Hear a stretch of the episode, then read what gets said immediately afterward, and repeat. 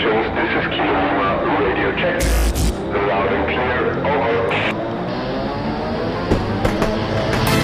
Willkommen zu Talking Tactics, dem Agentur-Podcast mit Klaus Leimer, Gründer von Creative Tactics, Agentur für kreative Markenarbeit.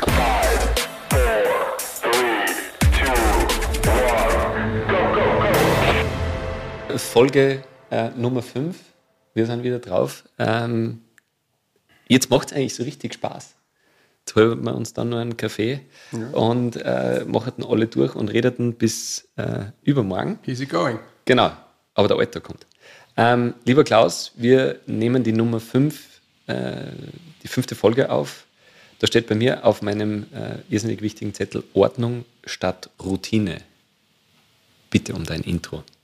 Willkommen bei Talking Tactics. Äh, In der Serie 10 Years of Service äh, geht es darum, dass ich meine Learnings aus den ersten äh, und letzten zehn Jahren in der Kreativbranche weitergeben möchte. Es gibt für jedes Jahr ein Learning.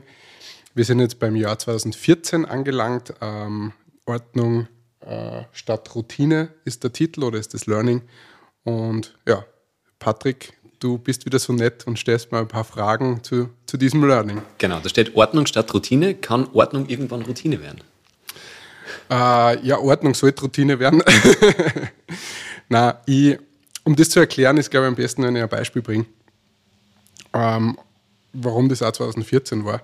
Und zwar, ich habe, ähm, wie in die vorigen Folgen jetzt schon erwähnt habe, ich habe 2013, Ende 2013 in Salzburg als Junior Art Director bei äh, Creative Tactics, äh, Repo Creative angefangen. Ähm, und hatte dort die Ehre, 2014 das erste Mal, glaube ich, ja, ähm, das Hahnenkammrennen, also die Abfahrt, die Streif, ähm, das Branding äh, am Pistenrand zu machen. Das ist immer eine große Nummer für Red Bull. Ja. Sie, die sponsern das exklusiv, die schwierigste Abfahrt und das Abfahrt-Highlight ja, im alpinen Skisport. Da wird für die Athleten ähm, werden eigene Trikots gemacht mit eigenem Branding. Also da kommt nicht einfach nur das Red Bull-Logo drauf, sondern das ist jede, jedes Jahr äh, abgeändert nach irgendeinem Motto und das komplette Streckenbranding entlang, äh, die Banden und, und die Tribünenverkleidungen und alles wird in diesem äh, Stil da gebrandet. Ist natürlich dann immer groß im, im Fernsehen und äh, extremer Media Value und ja, ist einfach ein Riesenprojekt. Und ich hatte da damals mit, ähm, mit meinem Team ähm, die, äh, eben die Chance, das zu machen.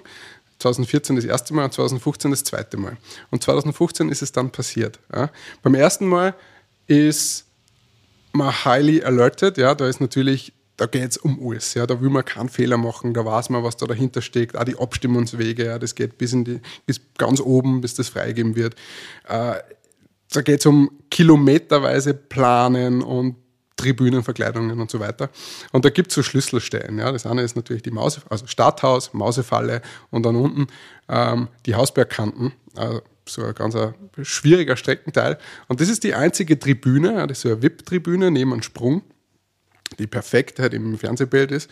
Und die einzige Tribüne, die man auch von unten, vom Zielraum, wo tausende Zuseher dann sitzen, äh, sieht. Ja und die ist in der Nacht sogar beleuchtet und so weiter.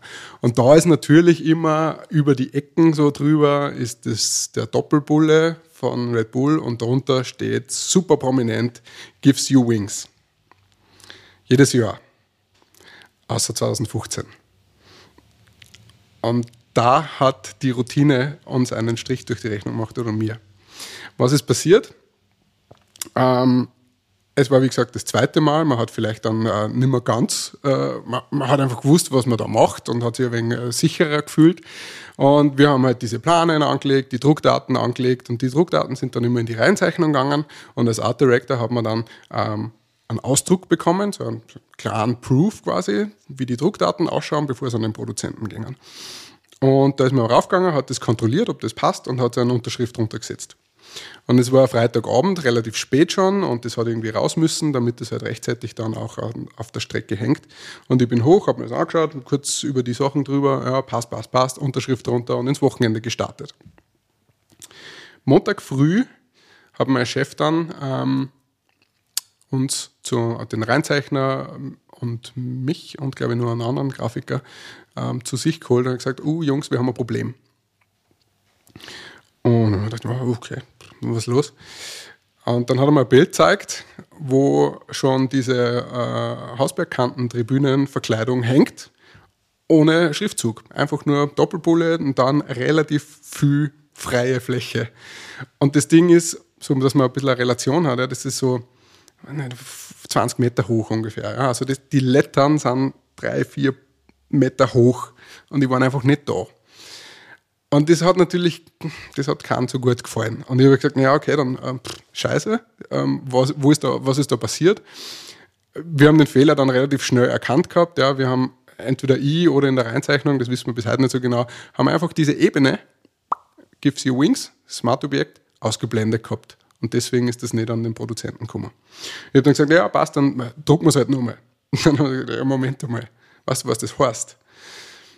Ich habe es damals nicht gewusst, jetzt weiß es. Ähm, diese Planen, das sind, was ich, wie viel Quadratmeter. Also das ist richtig viel, die da in Innsbruck gedruckt werden, dann mittels äh, Lastwagen nach, äh, nach Kitzbühel gefahren werden, dann dort mittels Hubschrauber hochgemacht, äh, also hochgeflogen werden und dann mittels Hubschrauberunterstützung auf diese Tribüne gemountet wird. Und das kostet ein Vermögen. Ja, irgendwer hat mir gesagt, ja, wenn wir das nur mal machen, das kostet 80.000 Euro. Und ich habe mir gedacht, oh, das sind ein paar Jahresgehälter. Was tun wir jetzt? Dann habe ich gesagt, ja, okay, dann drucken wir halt nur den Schriftzug und kleben das auf. Oder dann das irgendwie befestigen drauf, das ist ja ein Netzplane. Äh, gesagt, äh, ja, gute Idee, geht aber nicht, weil das ist so schwer, weil das so viel ist, ähm, dass da die Statik vor der Tribüne leidet und dann hat das nicht mehr die richtige, dann passt das nicht mehr mit, mit Windsicherheit und was der Teufel. Ja, letztendlich äh, hat es halt einfach diesen Schriftzug nicht gegeben. Und das war für mich so, das war so ein echter Fail. Ja. Das war, da, da waren echt viele Leute ein bisschen angefressen und das einfach nur durch so einen dummen, kleinen Fehler. Und ich gebe der Routine so ein bisschen die Schuld dran, ja, weil es war, es war einfach so, ja, macht man, und so ein kleiner Ausdruck, Unterschrift, passt schon. Und ich glaube, das kann man vermeiden, indem man eben Ordnung hält. Was meine ich damit?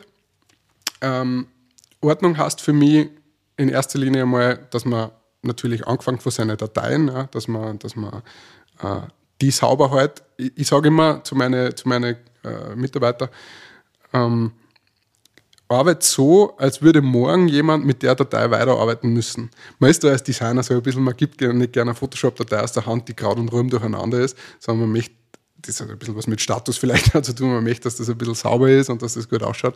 Und so sollte man halt auch arbeiten, wenn es nur für sich selber ist. Äh, Dateibenennung.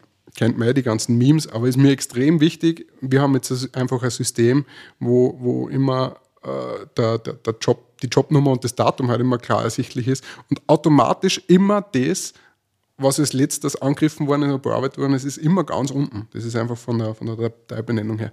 Und das macht es irrsinnig einfach. Ja, wenn man vielleicht mal zwei Jahre später eine Datei wo außerkramt, dann muss man nicht schauen, in welcher Final V irgendwas ist es denn, sondern es ist halt einfach immer ganz unten. Ähm, oder auch Ordnerstruktur. Es gibt einen Ordner, wo alle Sachen, die an einen Kunden gängen oder, oder produziert werden, sind da drinnen. Und damit, glaube ich, kann man enorm viele so Fehler, so, so, eben so Schusseligkeiten und so kleine äh, ja, Fehlerchen einfach vermeiden. Und ich glaube, das ist schon ein bisschen auch unser, unsere Aufgabe als Agentur oder eben als Designer, dass man, dass man eben sowas vermeidet. Weil es irrsinnig nervig ist auch für den Kunden. Ich glaube, dass ähm, das, was du da sagst, Ordnung, ist nur ein Teil davon. Ich glaube, dass es der Prozess ist, um den es bei euch geht. Die ja. Ordnung ist, ist, ist, ein, ist ein Teil von dem und der Prozess, weil äh, wenn ich sage, ich, ich habe mein, meinen Ordner ordentlich aufgelegt und das passt alles und es ist nur das eine, das eine Auge, auf das ich drück, äh, vergessen habe zu drücken, mhm. ähm, dass der Prozess dann auch ist, dass man halt dann nochmal drüber schaut, oder? Genau, also das ist, ähm, das ist was, wir, was wir natürlich auch versuchen. Ich meine, der Fehler ist, wir nennen das, wir nennen das Vier-Augen-Prinzip. Ja? Also immer wenn was rausgeht, vor allem ähm, wenn es jetzt Drucksachen sind, wo halt einfach auch natürlich dann Kosten entstehen, wenn man, wenn man da was äh, vergeigt, ähm, dass nur mal wer drüber schaut. Das vier Augen sehen halt einfach mehr als, als zwei. Und man wird auch so, wenn man lang mit einer Datei arbeitet, ein bisschen betriebsblind. In, äh, in dem Hanenkam-Beispiel ist der Fehler trotzdem passiert. Ja, da hat ein anderes, andere Augen nur drauf geschaut und hat es auch nicht gesehen. Ähm, das heißt, irgendwo kann man es natürlich auch vielleicht nicht vermeiden, aber natürlich, je, je strukturierter und auch disziplinierter man an seiner eigenen Ordnung arbeitet, ähm, desto, desto unwahrscheinlicher werden solche lästigen Fehler. Und ja, wie gesagt habe, ich glaube, das ist auch so einfach unsere Aufgabe und das ähm, sollte man auch als ein gewisses Qualitätssiegel dann sehen, dass man halt da versucht, wirklich sauber zum Arbeiten. Gibt es da ein, ein Learning auch für die Kunden? Weil die kriegen das ja dann auch oft von euch, oder? Zur Endabnahme? Ich glaube, da gilt dasselbe. Ja, ähm, ich glaube, was man da einfach mitnehmen kann, ist, man sollte immer, man sollte sich nicht auf einen anderen verlassen. Man ist immer, äh, da gibt es ein tolles Buch, das werde ich mir in dem Podcast vielleicht äh, äh, vorstellen. Extreme Ownership. Ähm, du musst immer mal von dem Worst Case ausgehen. Ja? Und du musst zum Beispiel davon ausgehen, dass der Kunde sie riesengroße Plakatdinger vielleicht kurz am Handy am Abend im Bus beim Heimfahren anschaut und eben solche Fehler dann auch übersieht. Ähm, das ist so, glaube ich, ein bisschen das Learning. Immer den einen Schritt nur zurückgehen, nur mal besinnen, um was geht es, habe ich alles bedacht, ist alles drauf, was war nur mal das Briefing, okay, passt und dann schaust du nur mal drüber, fällt dir noch irgendwas auf und dann, glaube ich, kann es raus. Brieft ihr euch eine Kunden auch in diese Richtung, das richtig zu befeedbacken? äh, ehrlich gesagt nicht, aber es ist eine gute Idee. Na, ähm, ja, wir weisen schon natürlich, oder ich versuche hinzuweisen, wenn, wenn vielleicht irgendwo Sachen sind, wo man sich vielleicht auch nicht 100% sicher sind, oder war das eh so gemeint, oder passt das Produkt so, hast du das so dir vorgestellt? Ähm, aber ja, natürlich wir hoffen immer, dass auch die andere Seite des Spielfelds äh, ihren Job natürlich gut macht. Aber je besser und genauer wir das vorbereiten können, desto leichter äh, tut sich auch der Kunde. Sollen wir sich alles nochmal ausdrucken, bevor man es nach draußen gibt, wenn es schon um so Drucksachen, um Sachen geht, die man nicht so leicht ändern kann? Ja, hilft extrem. Ähm, ganz banale Sachen, ähm, Schriftgrößen sind so eine Sache. Ja. Wir haben relativ große ähm, Screens ja, und wenn man jetzt Visitenkarten macht oder so und sagt man so, ja, sechs Punkte ist so das, das Kleinste, das jetzt nicht, aber je nachdem, wie die Schrift ist oder wie die Hintergrundfarbe ist, ähm, desto, äh, desto anders kann das wirken. Und wenn man es halt wirklich nochmal ausdruckt und nochmal hinlegt, äh, dann kann man eben auch solche Fehler vermeiden. Und ich möchte dann nochmal ganz kurz auf eine was ich letztens, letztens irgendwie gehört und das passt irgendwie ganz gut dazu. Ich habe es äh, in der ersten Folge erwähnt, ich war ein Jahr lang äh, beim Bundesheer, von dem her vielleicht auch ein bisschen ein Ordnungsdrang und habe danach auch noch als Ausbilder dort ein bisschen ähm, gearbeitet. Und das war immer saulästig, wenn man so spinnt, dass das so sauber sein muss und so, ja? wie man es halt so kennt aus den Filmen. Ist eh mittlerweile schon wesentlich entspannter, als wie man es vielleicht sich vorstellt. Aber jetzt im Nachhinein betrachtet, kann ich das ummünzen ein bisschen auf unsere Arbeit. Wir haben damals wirklich exakt genau gewusst, wo in diesem Kosten unsere Socken, die Trinkflaschen, das Zahnbürstel oder der Helm oder was auch immer liegt. Und da hat kein Licht braucht oder sonst was, dass wir unser, unseren Rucksack innerhalb von fünf Minuten packen haben können. Das war so drillmäßig ein, einstudiert. Und ein bisschen ist es da auch so. Ja? Wenn ich, ich, ich weiß jetzt auch ganz genau, wenn mir wer anruft, wo liegt denn die und die Datei? Kann ich wahrscheinlich den Dateipfad sagen, auch wenn das schon 2018 war, weil einfach die Struktur immer dieselbe ist. Und das hilft einfach im, im, im täglichen Geschäft, ja, im täglichen Prozess enorm, ähm, weil ich dann nichts irgendwie suchen muss. Und da gibt es auch dann noch Tools, ja, wo man sich ein wenig helfen kann, also Projektmanagement-Tools und so weiter. Ähm, das macht dann effizienter und weniger fehleranfällig. Und das würde ich einfach jedem raten, dass er da ähm, auch wenn es immer heißt, die Kreativen sind oft ein wenig Chaosköpfe, aber dass man da wirklich relativ hart äh, sie an ein System hält, was man einmal für sich entwickelt hat und nicht Dateien irgendwo mal umfliegen, wo sie eigentlich nichts verloren haben. Also das heißt, Ordnung spart Geld und Zeit und das brauchen wir alle. Ja, genau. Vielen Dank, lieber Klaus, für diesen Insight. Bis zum nächsten Mal. Dankeschön. This is Kilo Lima. Do you copy? Dieser Podcast wird produziert von der Agentur Nordhang.